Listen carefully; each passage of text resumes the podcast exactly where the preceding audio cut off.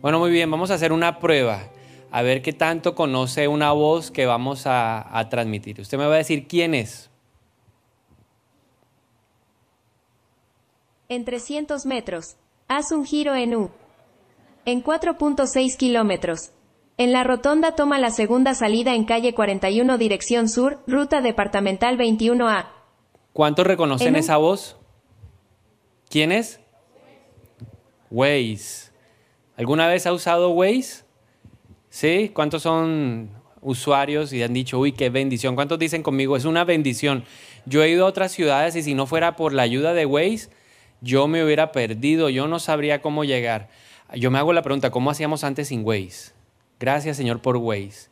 Ahora, de la misma manera, así como eh, confiamos en Waze, Sí, indudablemente, aun si uno mete la pata, uno sabe que Waze le va recalculando, recalculando, recalculando y finalmente lo va a llevar a su destino.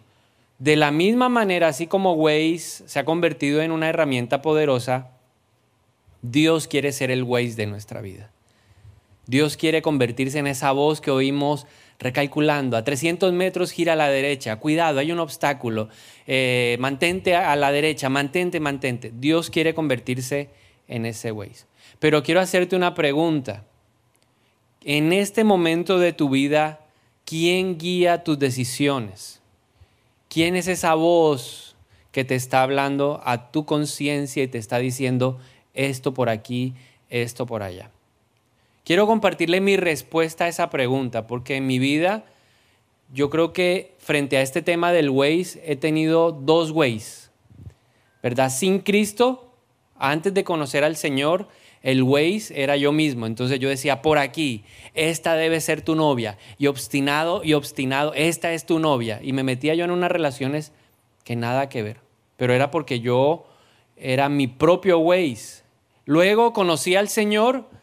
El 26 de septiembre de 1998 tomé esa decisión, pero a pesar de que entregué mi vida a Jesús, el Waze seguía siendo yo. Yo mismo decía hacia dónde, yo mismo decidía qué hacer, yo mismo decidía con quién estar, yo mismo decidía mis propios planes. Y aprendí, producto de mi experiencia, lo que dice la palabra de Dios, que hay caminos que al hombre le parecen buenos, pero su fin es la muerte, ¿verdad? Muchas cosas no salieron como yo esperaba, porque yo era mi propio Waze. Pero en alguna ocasión, fruto de una situación muy difícil que estaba atravesando laboral, conocí a una persona llena de la sabiduría del Señor y esta persona me enseñó lo siguiente, Salmo 32.8. Ella me dijo lo siguiente, esta palabra es para usted. Y el salmista aquí dice, te haré entender, está hablando Dios y le nos está diciendo, te haré entender y te enseñaré el camino en que debes andar. Sobre ti fijaré mis ojos. Y ella me explicó ese versículo y a partir de ese día entendí algo que le quiero compartir hoy. Nosotros tenemos que vivir la vida siguiendo la voz de Dios. Si usted quiere llegar a un destino correcto, si usted quiere tener un buen futuro, un futuro lleno de esperanza, la voz que tiene que aprender a seguir es la voz de Dios. Por eso esta enseñanza se titula Vivir por la voz de Dios. Mi deseo, mi anhelo es que cuando usted salga de hoy de este lugar, usted se vaya con la convicción que cualquier decisión trascendental en su vida debe tomarla con la dirección de Dios. No estoy hablando de qué camisa me pongo, qué almuerzo, qué hago esta tarde, no. Estoy hablando de decisiones que van radicalmente a cambiar nuestra vida. ¿Con quién me voy a casar? ¿Qué voy a estudiar? ¿Debo hacer esta maestría o no debo hacer esta maestría? ¿Debo irme a vivir a otra ciudad? ¿Debo cambiar de trabajo? A ese tipo de decisiones son las que me refiero. Dios quiere enseñarnos el camino por el que debemos andar. Ahora, necesitamos reconocer algo. Vivir de esta manera no es fácil. Vivir siguiendo la voz de Dios todo el tiempo es algo que nos cuesta. ¿Por qué nos cuesta tanto? Si la voz de Dios es la mejor voz que podemos oír, ¿está de acuerdo conmigo que la voz de Dios es la mejor voz que uno puede oír? ¿Por qué? Porque la voz de Dios sabe hacia dónde va. Dios es omnisciente. Dios conoce todo. Dios conoce el futuro. Sabe qué es lo mejor para nosotros. A pesar de que eso es una realidad, a nosotros nos cuesta seguir la voz de Dios. Nos cuesta porque a veces sentimos que la voz de Dios va a ir en contravía de lo que nosotros queremos o anhelamos. Y muchas veces puede suceder eso, que lo que Dios va a hablar, lo que ese Waze espiritual va a hablar, va a ir totalmente en contravía de lo que tú quieres. Cuando yo empecé una relación de noviazgo, mire, en el fondo de mi corazón yo sabía que no iba a llegar a ningún lugar. Pero a pesar de eso, continué con obstinación en eso. Y lo que empieza mal, siempre terminará mal.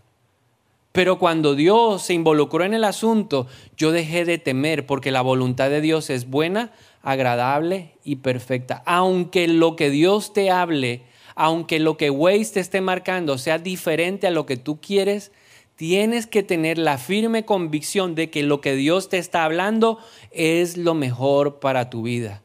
Hay que derrotar el temor a escuchar la voz de Dios. A veces puede coincidir y maravilloso cuando la, voz de Dios coincide con mi voz o con mi deseo. Pero le aseguro que si usted confía en la voz de Dios, usted llegará al destino correcto. Pensamos que a veces la voz de Dios nos va a limitar, que nos va a restringir, que nos va a detener, pero todo lo, todo lo contrario, la voz de Dios siempre te va a llevar al camino del éxito. El Señor se lo dijo a Josué. ¿Quieres ser un hombre exitoso? Yo le hago la misma pregunta a cada uno de ustedes. ¿Quieren ser exitosos? ¿Cuántos dicen, yo quiero ser exitoso en la vida? Yo quiero ser exitoso como papá, yo quiero ser exitoso como mamá, yo quiero ser exitoso como profesional, yo quiero ser exitoso. A ver, levanten la mano los que realmente anhelan ser exitosos. Le voy a decir lo que le dijo el Señor a Josué en el capítulo 1, versículo 8. Le dijo, Josué, ¿quieres ser exitoso? ¿Quieres que te vaya bien en todo lo que hagas? Guarda la palabra de Dios. Y ten mucha precaución en obedecer todo lo que Moisés te mandó hacer. Si usted quiere ser exitoso, si al final de su vida usted quiere evaluarse y decir, oiga, como Pablo, ¿no? Peleé la batalla, corrí la carrera bien, lo he dejado todo, estoy tranquilo, necesitamos aprender a oír la voz de Dios. Usted tiene que aprender, o tenemos que aprender todos, a vivir por la voz de Dios. Tenga esto como cierto. La voz de Dios te encaminará por el camino correcto. La voz de Dios te llevará por el camino seguro. Hace muchos años, recién llegaba yo de hacer mi estudio en el exterior, estaba buscando trabajo. ¿Por qué terminé yo estudiando en el exterior? Porque esa persona llena de sabiduría me enseñó que el mejor camino es el camino de Dios. En mi propio camino yo nunca hubiera ido a vivir afuera, era demasiado cómodo para hacerlo. Pero el Señor me retó, el Señor me desafió y gracias a eso, a ese plan de Dios, yo le puedo decir que hoy estoy predicando acá. Si yo no hubiera ido a estudiar afuera, si yo no hubiera aprendido un segundo idioma, yo nunca hubiera podido ver cómo Dios encajaba las piezas para terminar trayéndome a vivir a este lugar. Yo estoy eh, aquí eh, hoy porque Dios me guió con su voz. Estoy trabajando, ¿verdad? Dios me consigue un trabajo aquí en, esta región.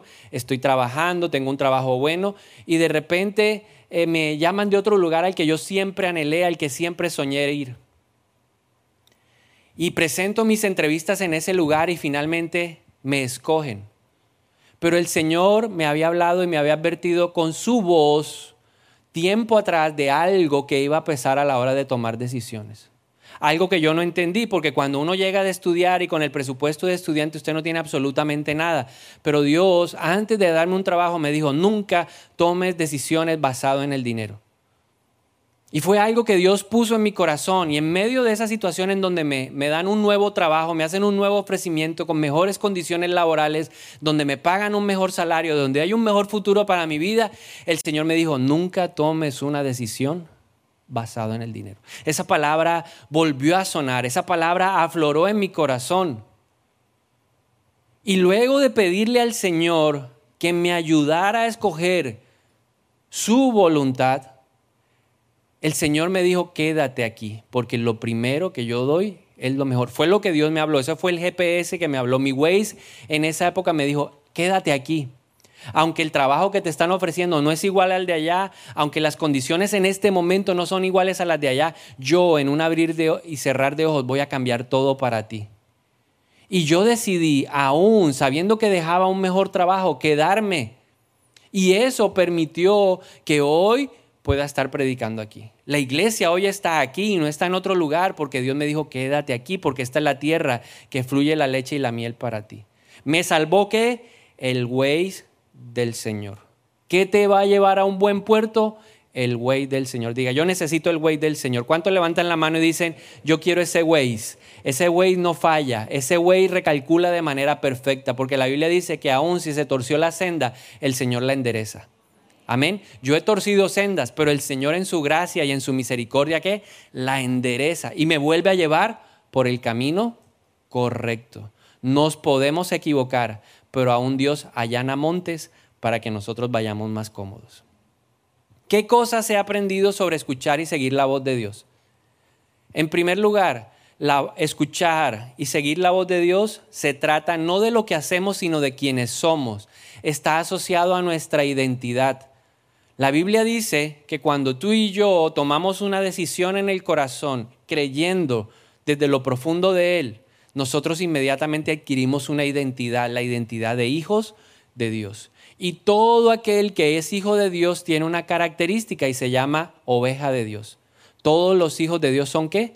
Ovejas. Las ovejas no se distinguen por lo que ven, las ovejas se distinguen por lo que oyen. Su mayor habilidad y su mayor capacidad es la auditiva. Y eso nos representa a nosotros. Sin Cristo uno es totalmente sordo a Dios.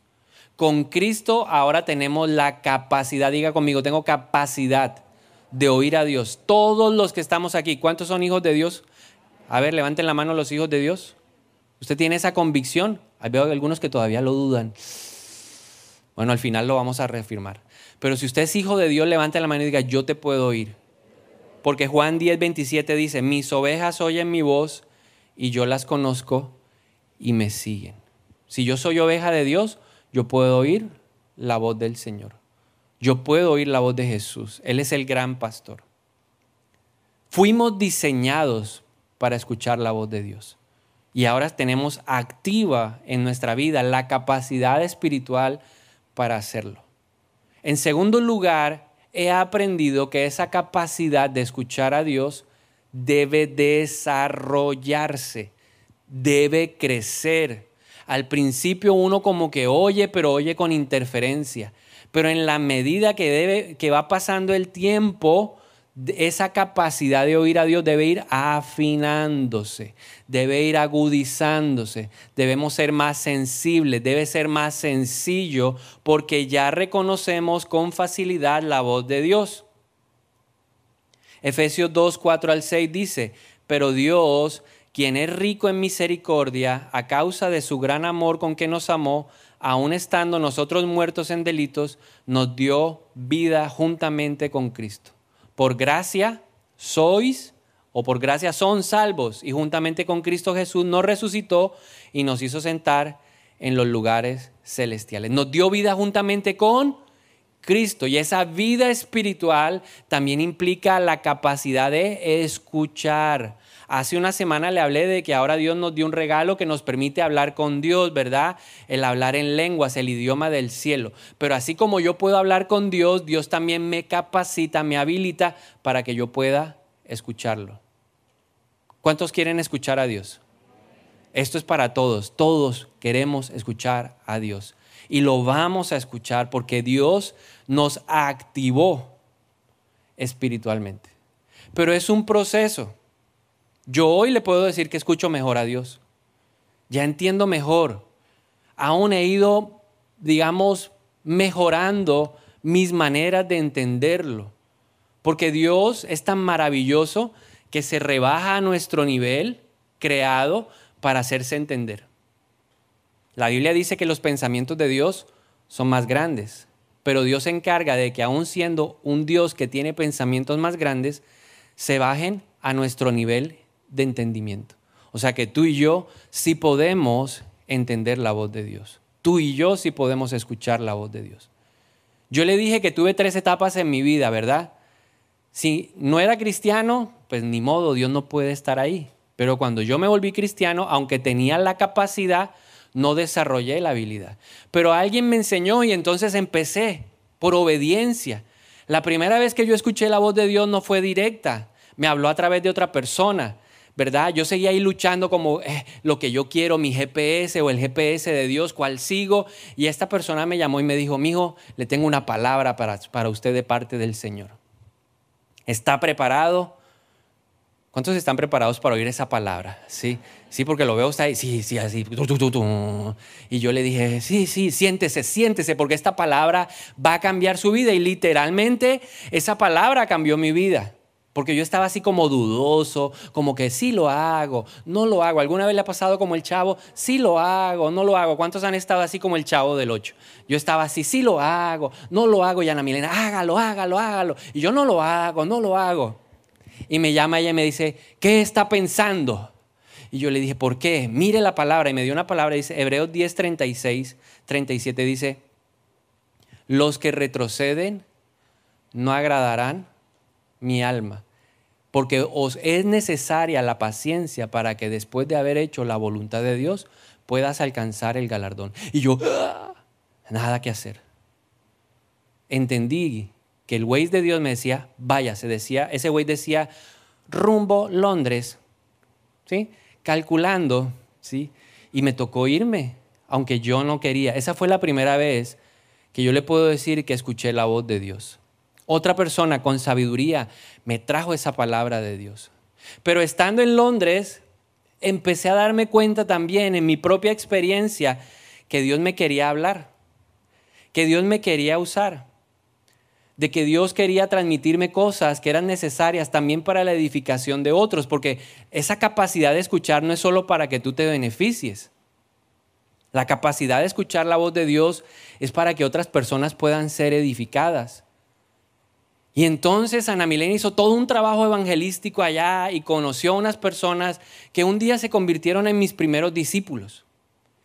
Y esa primera noche que yo los conocí, yo oí la voz de Dios en mi corazón y Dios me hablaba de cosas que yo decía, pero ¿cómo puede ser esto? ¿Cómo puede ser aquello otro? ¿Cómo así que esta situación?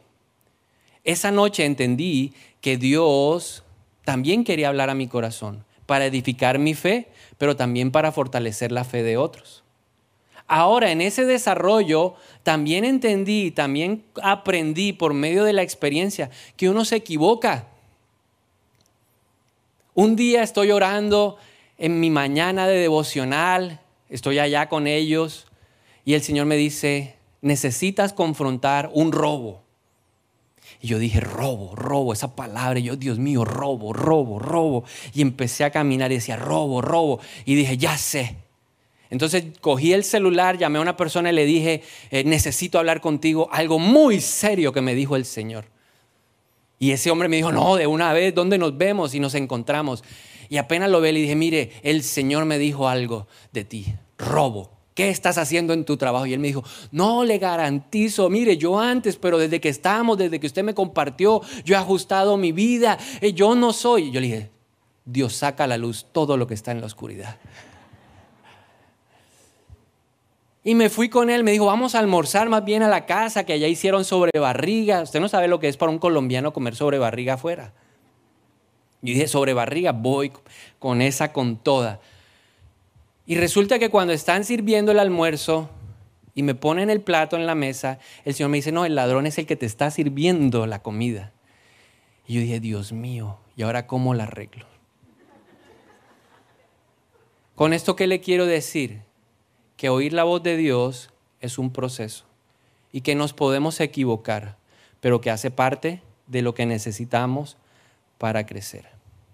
Oír la voz de Dios, seguir la voz de Dios, también me enseñó de que no hay una manera única a través de la cual Dios me habla.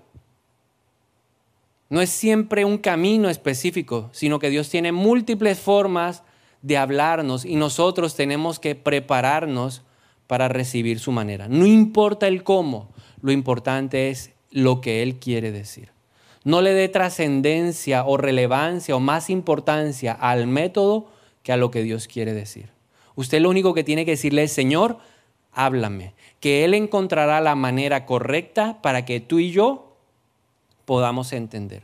Por eso quiero compartirte algunas formas que son como las más comunes a través de las cuales Dios te puede hablar, a través de las cuales Dios te quiere llamar la atención que tú te centres, que tú concentres tu oído espiritual para que tú puedas oír derecha, en cuatro kilómetros, sal por esta variante. Eso es lo que Dios quiere hacer. Primera forma, Dios nos habla a través de las circunstancias. ¿Cuántos de ustedes recuerdan o han leído la historia de un hombre llamado Jonás en la Biblia? Jonás escuchó la voz de Dios. ¿Qué le dijo el Señor a Jonás? Yo quiero que tú vayas a una ciudad que se llama Nínive, vas a ir a predicar allá y listo. ¿Qué hizo Jonás? ¿Cuál Waze siguió? El Waze propio. Él dijo, no, yo para allá no voy. Se fue al puerto, compró un pasaje y se fue para el otro lado. Si Dios le había dicho al oriente, él terminó en el occidente, ¿cierto? Arrancó el viaje pero apenas entraron ahí a mar, a mar abierto, la cosa se puso difícil, empezó una tormenta, el barco se empezó a mover, el barco empezó a, temblar, todo el mundo dentro del barco estaba qué? Atemorizado, la cosa se puso complicada, difícil y empezaron a buscar culpable porque ellos entendían que había una acción espiritual detrás de eso y dijeron, bueno, entonces, ¿quién es? Busquemos a ver. Y cuando fueron a ver, se encontraron con el señor Jonás dormido. Lo levantaron y él mismo reconoce que lo que se está generando es por culpa de quién? De él. ¿Cuál fue la decisión de Jonás? Se lanzó al mar. Y una vez cayó al mar, la tormenta se aquietó. A veces nos pasa así en la vida. Yo no entiendo, pero ¿por qué este negocio no sale? Pero es que no ha entendido. Y sigue uno empecinado por ahí y dele como el caballo, ¿cierto? Porque en el Salmo 32, 8, luego dice, no seas como el mulo o como el caballo que son llevados por su propio entendimiento. Y uno como el mulo dándose ahí contra la pared. Y dele, y dele, que esa no es la novia, no importa, esta es la mía, esta es la mía, y dele, y dele, cabezazo allá. Todo el mundo le dice, todo el mundo le habla, las circunstancias le hablan y usted sigue ahí empecinado con ese noviazgo. A mí me pasó. Todo el mundo se daba cuenta que no era menos uno. ¿Cómo termina uno? Reventado. Entonces, número uno, las circunstancias. ¿Qué te están diciendo las circunstancias? ¿Qué te están hablando las circunstancias? Yo estuve 18 meses sin trabajo, Dios me estaba hablando a través de esa circunstancia. Número dos, Dios te puede hablar a través del consejo sabio de mentores consagrados al Señor. Te hago una pregunta, ¿quiénes son tus consejeros? ¿Quién te aconseja a ti? Porque mire lo que hay, le voy a compartir un ejemplo en la Biblia en donde buscaron malos consejeros. Un personaje buscó a los malos consejeros. No fue alguien espiritual, no fue alguien con la sabiduría de Dios. Buscó al amigote o buscó a los amigotes. Y los amigotes normalmente le dicen a uno lo que uno quiere oír, no lo que tiene que oír. Por eso la pregunta para ti es, ¿quién es tu consejero? ¿O quiénes son tus consejeros? Primera de Reyes 12 nos habla acerca de Roboam, que es el hijo de Salomón. Roboam heredó un reino impresionante, pero empezó a enfrentar un problema porque la gente estaba cansada de tanto impuesto, la gente estaba cansada de que los explotaran, entonces los del pueblo nombraron una comisión que fueron a hablar con el rey y le dijeron, rey, por favor, tenga consideración, ayúdenos, rebájenos un poco la carga y verá que nosotros le vamos a servir así como servimos a David, así como servimos a Salomón. Pero vea lo que pasa. Primera de Reyes 12, 6 al 11 dice, entonces el rey Roboam consultó a los ancianos que habían servido a su padre Salomón cuando aún vivía y preguntó, ¿cómo aconsejan ustedes que yo responda a este pueblo? Y ellos respondieron diciendo, si te constituyes hoy en servidor de este pueblo y les sirves y al responderle les hablas buenas palabras, ellos serán tus siervos para siempre. Pero él dejó de lado el consejo que le habían dado los ancianos y consultó a los jóvenes que se habían criado con él y que estaban a su servicio. Les preguntó, ¿Qué aconsejan ustedes que respondamos a este pueblo que me ha hablado diciendo, alivia el yugo que tu padre puso sobre nosotros? Entonces los jóvenes que se habían criado con él le respondieron diciendo, así contestarás a este pueblo que ha hablado contigo diciendo, tu padre hizo pesado nuestro yugo, pero tú hazlo más liviano sobre nosotros. Así les hablarás. Mi dedo meñique es más grueso que los lomos de mi Padre. Ahora bien, mi Padre cargó sobre ustedes un pesado yugo, pero yo añadiré a su yugo. Mi Padre los castigó con látigos, pero yo los castigaré con escorpiones. ¿Y cuál fue el resultado de la historia? Que el reino se divide, la gente no aguantó más. ¿Quiénes son tus consejeros? ¿Tu papá es tu consejero? Ah, mi papá no ese siempre es, ah, cantaleta, mi mamá, la cantaleta de la casa. Yo no le pregunto a esa vieja porque es que, ah, qué pereza, qué jartera. Me quiere cortar mis sueños. Es que ella no entiende que yo estoy enamorado. Le estoy hablando de lo que yo decía, ¿no? Yo no me estoy refiriendo a nadie porque veo a Mati y una mamá. ah, no, no están separados. Entonces le hace. ¿Sí? Yo estoy hablando de lo que yo decía. Mi hijo, esa no le conviene, esa niña, no, no, no, yo soy la que yo voy para adelante. Esa es mi esposa, yo la amo. Bueno, bien pueda y viva la vida y termine en el lugar equivocado. En la iglesia tenemos consejeros sabios. ¿Los está usando? ¿Usted es de los que informa o pide consejo? ¿Quién es usted? Porque hay gente que le encanta informar. Ya lo hice. Amén, ¿no? ¿Qué puede uno hacer? Amén. ¿Informas o pides consejo? ¿Quién eres tú? Tercera forma a través de la cual Dios nos habla, a través de la paz en el corazón. Cuando tú tienes paz, tú puedes decir, Dios está. Si hay duda, mejor espere. Número cuatro, Dios nos habla a través de sueños y de visiones. Hechos 2.17 dice, sucederá en los últimos días, dice Dios, que derramaré de mi espíritu sobre toda carne. Sus hijos y sus hijas profetizarán, sus jóvenes verán visiones y sus ancianos soñarán sueños. Y en la Biblia vemos ejemplo de que eso fue real. Jacob tuvo un sueño en donde Dios lo instruyó, José tuvo sueños, Salomón tuvo sueños, Pedro tuvo sueños, Pablo tuvo sueños, visiones, ¿verdad? Y eso es veraz, real y para este tiempo. Simplemente uno necesita pedirle a Dios que, que le dé esos sueños. ¿Usted no ha soñado? Dígale, Dios, yo quiero soñar. Yo le pido al Señor que me, me muestre. Me encanta que me hable a través de sueños. Me encanta. No lo hace siempre. Este año me ha hablado de otra manera, ah, en un momento se la voy a compartir, pero Dios me ha hablado a través de sueños y cuando pasan uno dice, wow, porque Dios es sobrenatural. ¿Cuántos lo creen? Entonces pídale a Dios sueños, visiones. Y aquí viene la forma como más me ha hablado Dios en este año, en nuestros pensamientos. Amós 4:13 dice, porque aquí el que forma las montañas y crea el viento y revela al hombre su pensamiento, el que hace la aurora, a la aurora tinieblas y pisa sobre las alturas de la tierra, el Señor de los ejércitos es su nombre. Usted está y de repente Dios le trae qué? Un pensamiento. ¿Alguna vez estaba así y de repente empieza a pensar en alguien y qué pasará? O empieza a pensar en una situación, es porque Dios está trayendo qué? Una revelación, esté atento. Este es el año en donde Dios, yo creo que a mí más me ha hablado en eso y empiezo y le digo a Ana, oye, tú sabes de fulano de tal, Dios me lo puso en el pensamiento. Y empezamos a darle vueltas con el tema y empezamos a orar y empezamos a preguntarle a Dios qué es lo que quiere, qué es lo que busca, hasta que Dios nos muestra qué es lo que está pasando, qué es lo que está sucediendo. Dios nos habla y nos revela su pensamiento en nuestro pensamiento. Número seis, Dios nos habla a través de manifestaciones naturales. Dios nos habla a través del río, Dios nos habla a través de una montaña, Dios nos habla a través de un árbol, Dios nos habla a través de un pajarito.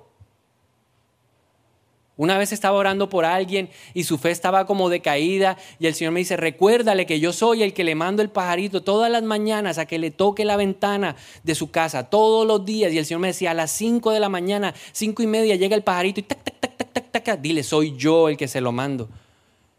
Y cuando yo le conté, le dije a esa persona, mira, hoy el Señor me dice que todos los días manda un pajarito. Y me decía, ay, se puso a llorar, hoy el pajarito no llegó. Me dijo, mañana el pajarito va a estar otra vez tocando la ventana, porque ese es el código que tú tienes con Dios.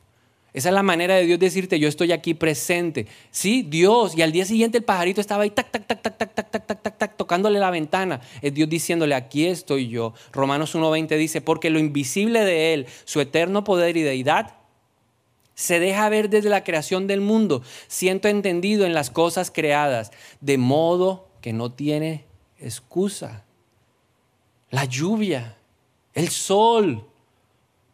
Mañana cuando salga y usted vea el sol, dígale gracias a Dios porque el, el sol sale sobre buenos y sobre nosotros los malos también. Porque uno se cree muy bueno, pero la Biblia dice que no hay nadie que sepa hacer lo bueno. ¿Cómo más se manifiesta Dios? Manifestaciones sobrenaturales. Viene el profeta. ¿A cuánto les ha pasado eso? Llega un profeta a la iglesia y usted reconoce la unción del profeta y sabe que es un profeta de Dios. ¿Cuántos han estado en un lugar así en donde dicen, Dios mío, que me escojan a mí, que me escojan a mí? Levanten la mano los que alguna vez les, ha pasado como a mí. Y le dicen, Señor, que me hable, que me hable, háblame, háblame, Señor. Hoy es el día, hoy es el día. Tú me diste en tu palabra que hoy es el día. A ver, levanten la mano, levanten la mano a los que han deseado eso. Y el profeta mire, dice, el que no levantó la mano, el que no tiene ni deseo, le dice, tú. Y yo no.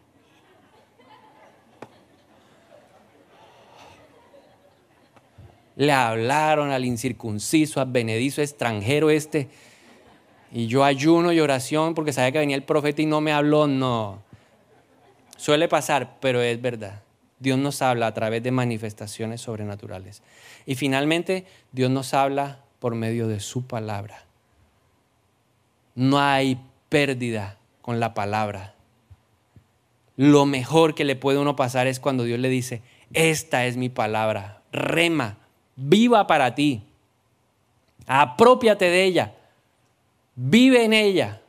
Actúa por ella. Esa es la mejor forma. Si usted me pregunta a mí a título personal cuál le gusta, la palabra.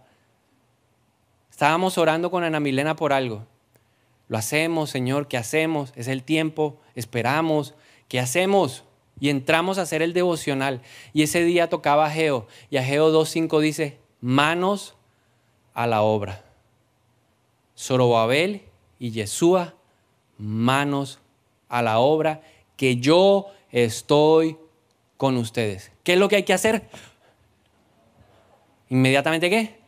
Manos a la obra. ¿Qué hay que hacer? ¿Dónde? ¿Cómo es? ¿A dónde vamos? ¿Qué hacemos? Ya, inmediatamente. Esa es una realidad. Y Dios te va a dar su palabra para guiarte. Tú estás orando por el Señor. Sí, ¿Será o no será, Señor? Es la novia. ¿Andarán dos juntos y antes no se ponen de acuerdo? Ay, pero ella se va a convertir. ¿Andarán dos juntos si antes no se ponen de acuerdo? ¿Qué le está diciendo el Señor a esa persona? A ver, ayúdeme a interpretarlo, es que todavía no entiendo. Yo creo que Dios le está hablando a alguien hoy. ¿Sí? Dios me lo ha puesto en la cabeza, ¿cierto? Yo le dije que este año Dios me ha hablado mucho en el pensamiento. Mientras yo estoy predicando, Dios me está diciendo, aquí hay un cabeciduro que no he entendido.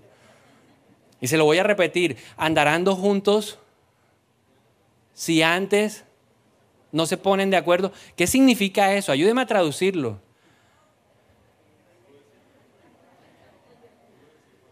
Si no es cristiana, ¿qué hay que hacer? Dígale a Dalila, bye bye, see you later. Es que ella se va a convertir. Yo me caso y ella se convierte. Yo estoy seguro, le quiero decir que no. Deje que se convierta y luego cásese. Bueno, ahí está la respuesta para usted de parte del Señor. ¿Cómo crecer en esa capacidad? Porque le dije que la capacidad de oír a Dios es para las ovejas, es innata, pero hay que desarrollarla. Palabra, palabra clave, preparación del corazón. Hay que preparar el corazón. La voz de Dios es tan grande y la voz de Dios es tan maravillosa que hay que preparar el corazón. Hechos 28, 24 al 26. Pablo está en Roma. Pablo no pierde la oportunidad de compartir la palabra. Le está hablando a judíos que todavía no conocen de Cristo. Y mire lo que pasa. Está hablando la voz de Dios. Entonces dice el versículo 24 que algunos quedaban convencidos por lo que Pablo decía, pero otros no creían. Como ellos no estaban de acuerdo entre sí, se iban cuando Pablo les dijo una última palabra. Bien habló el Espíritu Santo por medio del profeta Isaías a sus padres diciendo, Ve a este pueblo y diles, de oído oirán y jamás entenderán, y viendo verán y nunca percibirán, porque el corazón de este pueblo se ha vuelto insensible y con los oídos oyeron torpemente. Han cerrado sus ojos de manera que no ven con los ojos, ni oigan con los oídos, ni entiendan con el corazón, ni se conviertan. Y yo los sanaré. Y entonces Pablo dice, ustedes con esa actitud han abierto la puerta para que ahora los que son gentiles puedan oír la voz de Dios. Entonces yo veo que a veces nos falta preparación en el corazón. Entonces llegamos y eh, tenemos necesidad de oír la voz de Dios, amén, y levantamos la mano y gritamos, pero el corazón no está preparado para oír la voz de Dios. No ha habido una ambientación espiritual. Y mientras preparaba todo esto pensaba en el símil de la iglesia, porque la iglesia finalmente es la comparación de lo que muchas veces pasa en nuestra vida. Y pensaba cuántas veces hemos llegado a la iglesia y no hemos tenido la actitud correcta en el corazón. Y llegamos y llegamos aburridos, amargados, cansados, bravos. Veo a veces a algunos jóvenes bravos ahí. ¿Y usted por qué vino?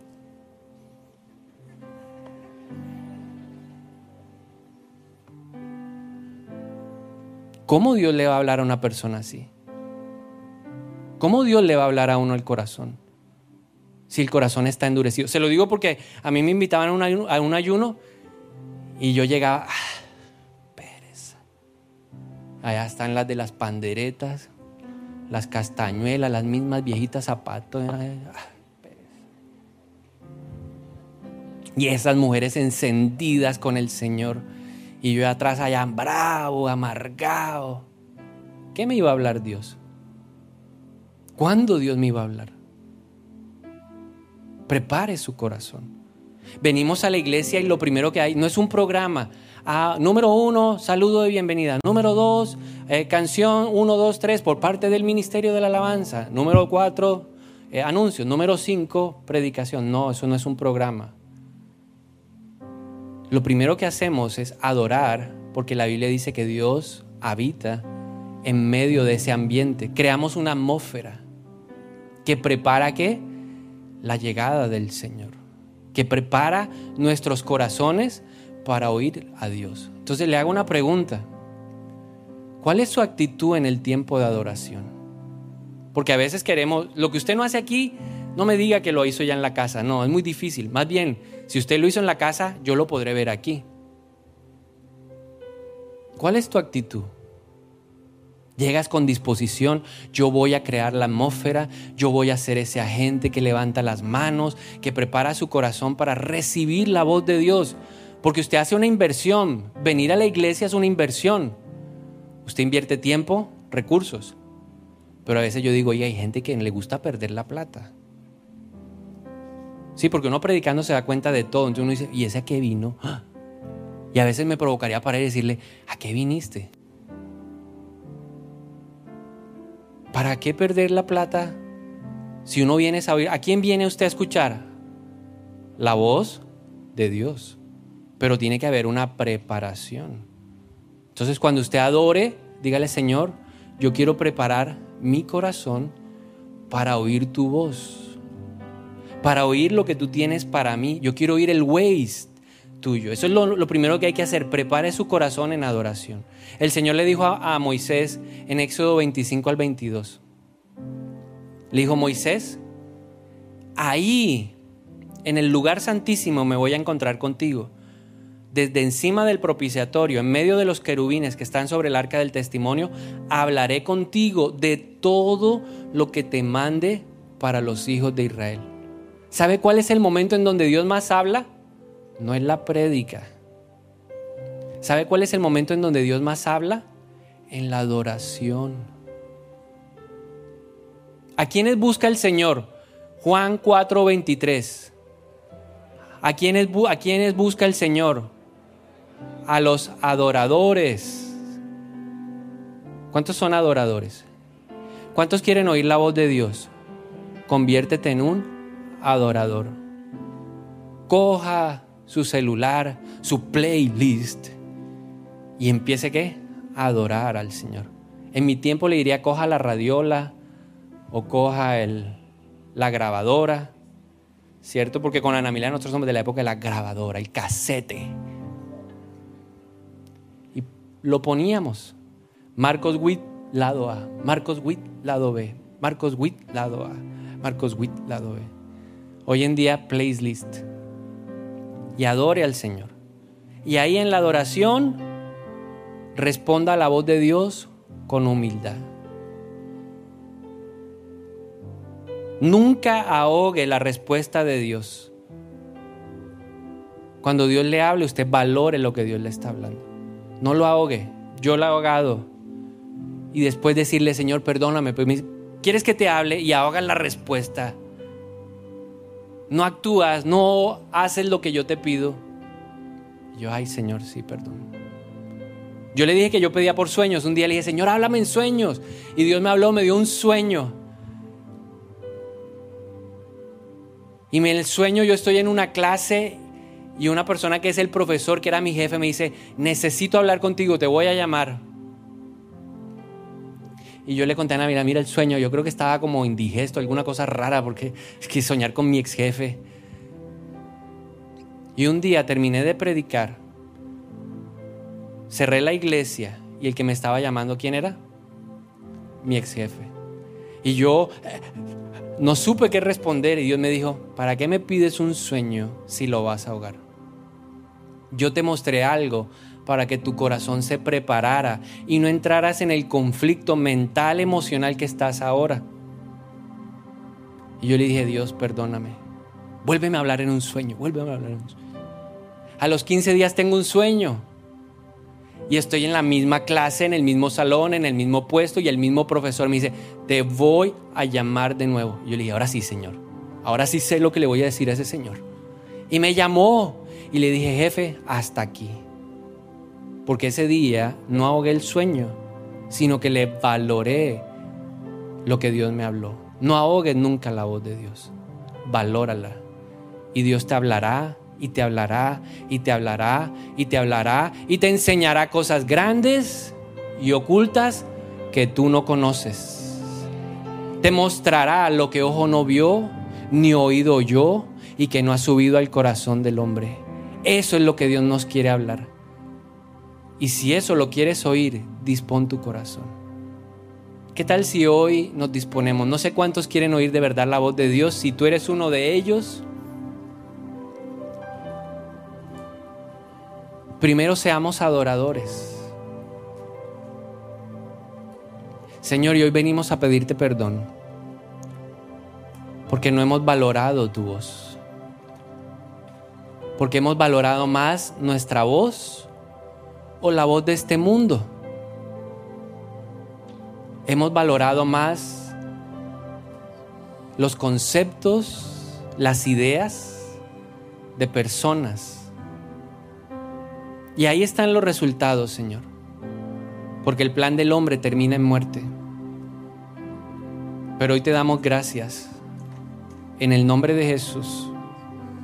Porque tú eres capaz de enderezar las sendas que yo mismo torcí. Porque tú eres capaz de allanar los montes para mí.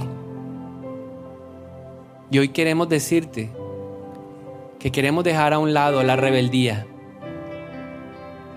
que queremos dejar a un lado la terquedad, la obstinación. Tú nos dices, no sean como el mulo, como el caballo, que necesitan un freno.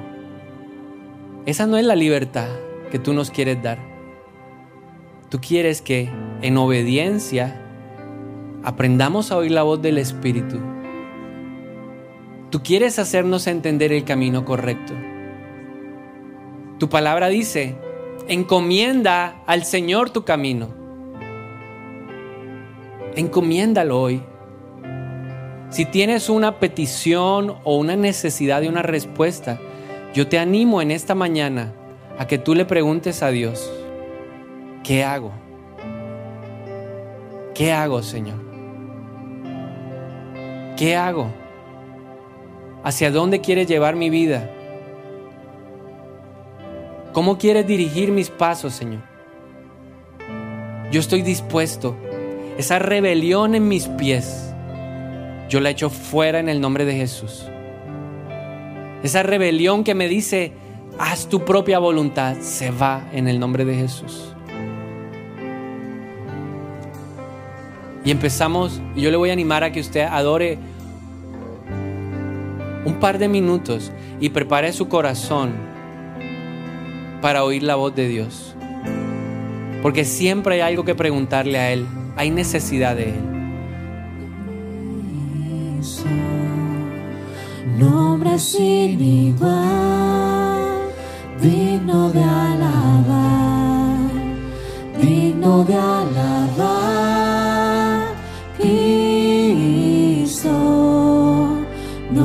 sin igual.